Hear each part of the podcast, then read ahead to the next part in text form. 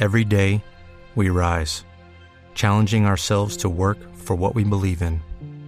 At U.S. Border Patrol, protecting our borders is more than a job, it's a calling. Agents answer the call, working together to keep our country and communities safe. If you're ready for a new mission, join U.S. Border Patrol and go beyond. Learn more at cbp.gov/careers. me lleva a saludar a la doctora Ángela Giraldo, que es pediatra y es miembro de la Junta Directiva de la Sociedad Colombiana de Pediatría. Porque una cosa que angustia a muchos papás este fin de semana es la cantidad de dulces que se van a comer los niñitos. ¿Eso qué tan bueno es? ¿Realmente qué tan bueno es que en un fin de semana los niños se vayan a tiborrar de dulces que van a pedir por cuenta del Día de las Brujitas? Doctora Giraldo, bienvenida. Gracias por acompañarnos. Gracias por la invitación, maravilloso este espacio para que nosotros como pediatras puericultores y como una posición de la Sociedad Colombiana de Pediatría podamos hablar. ¿Cuáles pues son, doctora Giraldo, cuáles son esas recomendaciones que hacen ustedes desde la Asociación de Pediatría a los papás frente a este fin de semana, en donde los niños se van a llenar de dulces y son bolsas y, bolsas con las que llegan a las casas después de haber paseado el fin de semana timbrando en cada edificio para que les den los dulces? Bueno, eh, hay una realidad. Recordemos que los niños estuvieron encerrados y que tenemos una nueva normalidad.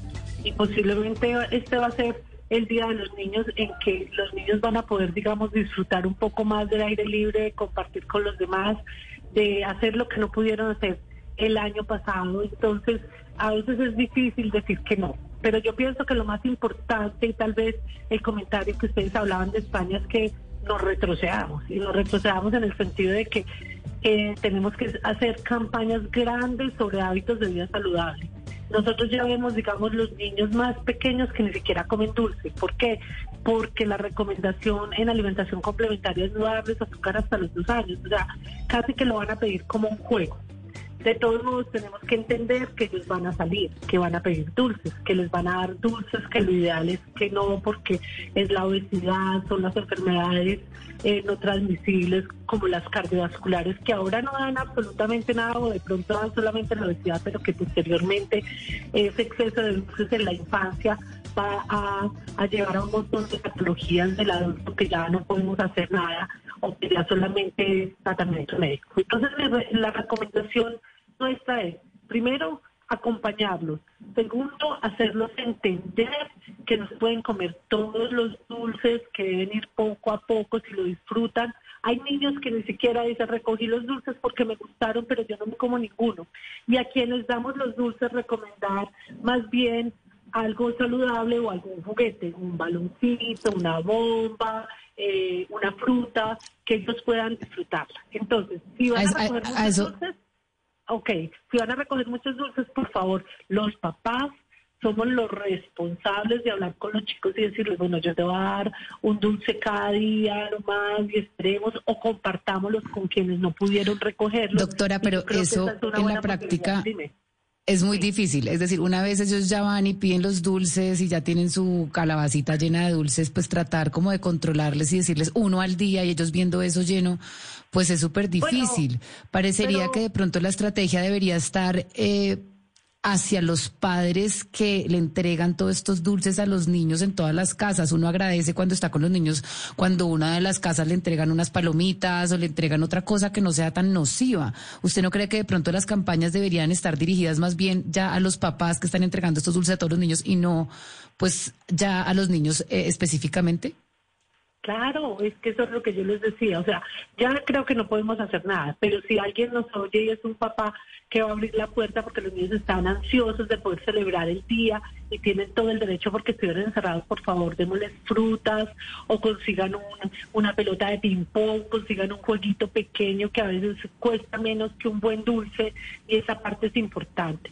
Hacerlos entender, pero que los niños se sientan muy importantes en esta época porque ellos apenas están saliendo y viendo esta nueva normalidad y tenemos que apoyarlos porque pues todo lo que han vivido y ellos fueron los primeros que encerraron, los últimos que sacaron, entonces no les podemos quitar esta felicidad, pero sí, la educación es, eh, es que les demos cosas mucho más saludables o algún fuego o alguna bomba que también lo van a disfrutar. El hecho de que ellos se pongan un disfraz de que puedan tocar una puerta, de que les abran con una sonrisa, que les eh, entreguen una bomba o que les entreguen una fruta. Ellos van a estar felices porque con solo abrir la puerta y ver la sonrisa de una persona que está al lado lo vamos a hacer. Cuéntame, ¿qué me pero, pero No, no, pero, pero, doctora, todos fuimos niños, ¿no? Y, Halloween era, era motivo para los dulces. Entonces hay quienes, hay niños que dicen, yo no quiero una manzana, yo no quiero una pera, yo quiero un chocolate como mi amigo. Entonces, yo quisiera preguntarle, ¿qué daño le puede hacer eso? En que a, algunos niños se le den los dulces y a otros las frutas. Y digan, oye, ¿por qué a mí no me dan mi chocolatico? Claro, bueno, es que yo creo que eso ya toca hacer como una campaña que pudiéramos liderar con ustedes para el año entrante y es que no necesariamente tiene que ser una fruta, puede ser otro juego o un juguetico pequeño que no cueste mucho y que los niños estén muy felices con él. Generalmente eso lo hacen en los condominios, en las calles ya hace un poco menos por la inseguridad, pero ahora que van a tener tantos dulces, pues digamos que tratar de medirlos no voy a decir que solo, bueno, un dulce es muy difícil, pero que se coman dos o tres dulces o algo porque eh, llegan aquí a los servicios de urgencias en dos, tres días, eh, teniendo vómitos terribles, teniendo diarreas por el exceso de dulce.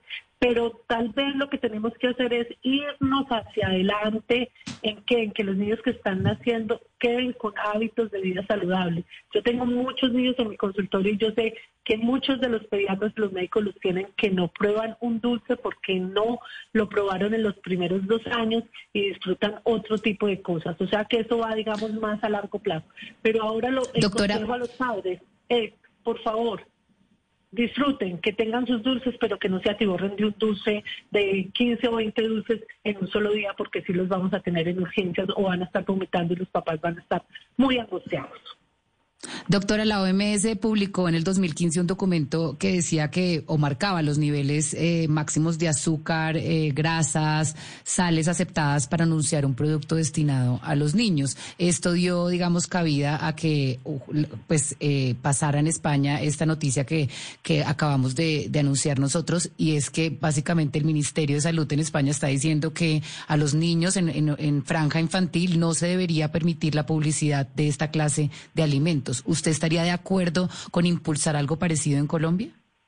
Claro que sí, y ya hay, digamos, un gran paso en las etiquetas nutricionales. Cuando tú compras algo en otros lados, como digamos en México o en España, hay una etiqueta muy grande que dice, tú estás ingiriendo tantas calorías y eso frena muchísimo. Claro, es que yo creo que eso ya ha habido un paso en Colombia.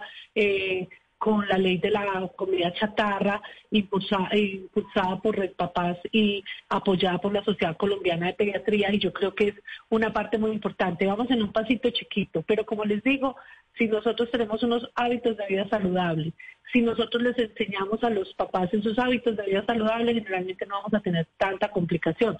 Claro, y si ustedes eh, en España las gominolas eran como una parte importantísima de la alimentación y en todos los supermercados las gominolas, que son las gomas de todas las formas, colores, eran, eh, digamos, primordiales en cualquier mercado. Eso tiene que ir cambiando el chip y nosotros también tenemos que irlo cambiando y esa, eh, ese etiquetado eh, a los jugos, ese etiquetado a los dulces, a las galletas nos va a ayudar mucho porque las mamás conscientes van a ser, digamos, van a, evitar un poco esa compra. Y por ahí es por donde empezamos, porque los padres somos los directamente responsables.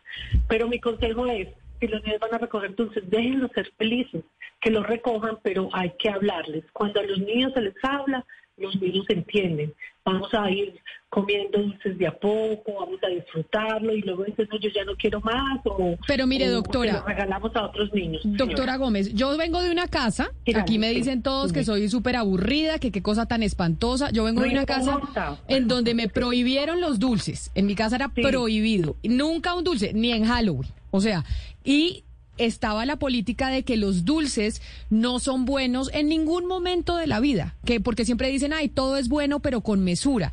¿Los dulces son buenos así sea con mesura o eso es un alimento del cual los niños y los seres humanos podemos prescindir? Claro, nosotros sí necesitamos calorías, pero los azúcares refinados no los deberíamos tener en nuestro cuerpo. Y los dulces son azúcares refinados, en principio. De vez en cuando, como digo yo, las mamás eh, a veces dicen, no, tampoco, ninguna comida chatarra. A veces yo digo, sí, una, buena hamburguesa sin mucha salsa, con su carne, con su verdura, con su buen pan, no va a tener problema. Entonces yo creo que hay que tener un equilibrio justo en las cosas. Y yo creo que en ese equilibrio justo los padres como nosotros y los pediatras y los médicos tenemos una gran responsabilidad. Los niños si se les habla, ellos entienden. Eh, no sé si cuando tú te comes un dulce o te lo comes ya y lo disfrutas, posiblemente no, o si te lo disfrutas. No, es que no como. No como porque como me los prohibieron toda la vida, entonces no, no termino comiendo dulces. Pero teníamos esa discusión y tengo muchos oyentes que nos están escribiendo al 301-764-4108 que nos dicen que como somos de aburridos, que qué jartera, que es un fin de semana al año, que los niños eh, no hay nada más, no, hay felicidad más grande para los niños que llenar la calabaza de los dulces, que qué importa que lleguen y se los coman, que por qué somos tan amargadas, etcétera, etcétera. Por eso le hacía la pregunta si el cuerpo humano necesita esa azúcar refinada o realmente el cuerpo humano no la necesita? En realidad no la necesita, necesita otro tipo de, digamos, de calorías, las calorías que vienen en las frutas. Eh, a veces la gente, digamos, necesita algo de palatabilidad, pero el azúcar en exceso no lo debemos usar para nada, para nada. O sea, tiene que haber un equilibrio justo en las cosas.